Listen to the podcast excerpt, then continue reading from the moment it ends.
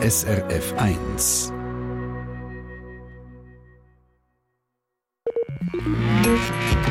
SRF 1 Ratgeber Tier der Roman Huber ist Hundetrainer und Fachautor für Hunde- und Verhaltensthemen. Und mit ihm haben wir uns über das fast unerschöpfliche Thema von der Hundeerziehung unterhalten.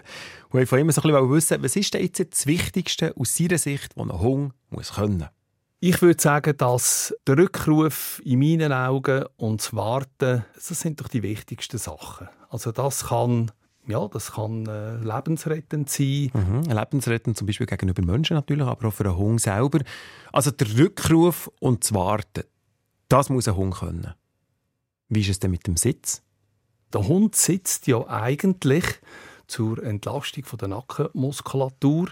Wenn er gerade ausschaut, dann hockt er ab, dann kann er besser schauen. Er hockt ab, äh, wenn ich komme und ein Spielzeug in der Hand habe, wenn er weiß, jetzt gibt es irgendwie ein Futterstückchen. Die Erwartungshaltung ist auch absitzen. Und wichtig ist, dass man das eigentlich, man kann das so aufbauen, dass man es nicht mit dem Kommando aufbaut, sondern einfährt. Also Sitz kommt, wenn überhaupt, erst an dritter Stelle. Und das mit dem Sitz einfahren, das meint der Roman Huber so.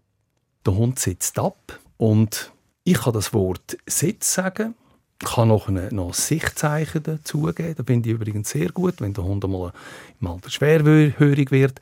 Auch geistige Kombination vom Sitz, vom Sichtzeichen und vom Hörzeichen, das ist für den Hund auch etwas Gutes.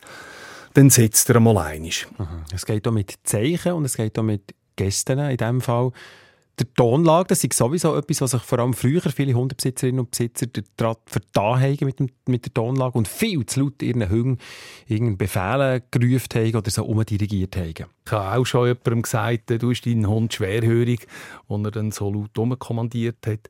Nein, wenn ich dem Hund etwas sage, soll ich das normal, im normalen Ton sagen. Äh, nett, motivierend, vor allem wenn ein Hund beim ersten Mal nicht kommt, vielleicht auch schauen, Jetzt hat er wahrscheinlich etwas Interessantes, also gerade bei einem pubertierenden Hund, da gibt es Konsequenzen, da gehe ich hin, da tue ich ihn anleinen und dann ist er ein bisschen mehr an der Leine, wenn, er, wenn der Rückruf nicht klappt. Aber es ist wichtig, dass ich motiviere, wenn der Hund beim ersten Mal nicht kommt, dann tue ich vielleicht ein bisschen mehr Motivation in die Stimme.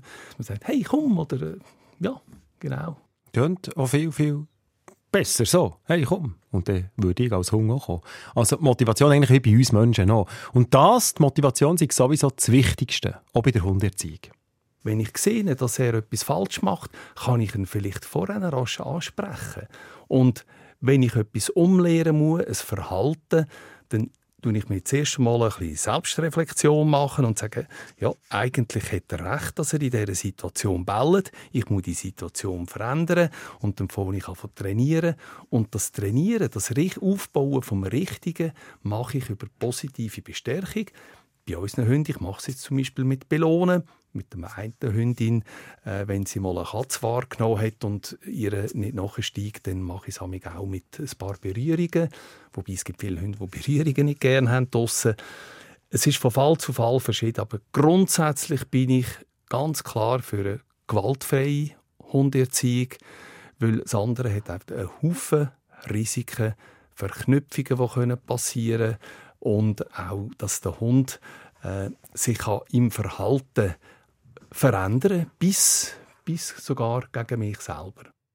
Also vorausschauen, selber reflektieren, belohnen und vor allem ohne Gewalt. Und dann mit dem selber reflektieren, habe ich plötzlich gemerkt, das ist eigentlich auch bei den Kindern so. Oder? Also manchmal sind ja nicht die Kinder schuld an der Erziehung, sondern wir Eltern. Und wenn wir uns manchmal ein bisschen mehr würden selber reflektieren und plötzlich würden merken, aha, logisch tun die Kinder so, weil wir ja auch so tun, dann wären viele Lösungen würden auf der Hand liegen. Also, das ist der Ansatz von Roman Huber, selber Hundetrainer und langjähriger Fachautor zu Hunden- und Verhaltensthemen. Und bei uns online unter srf1.ch haben wir euch noch weitere Informationen zum Thema Hundeerziehung hergetan, falls euch das Thema interessiert. Also geht dort schnell ein bisschen schnuppern, vielleicht findet ihr etwas oder geht heute am Nachmittag oder heute Mittag, wenn ihr mit dem Hund laufen könnt umsetzen.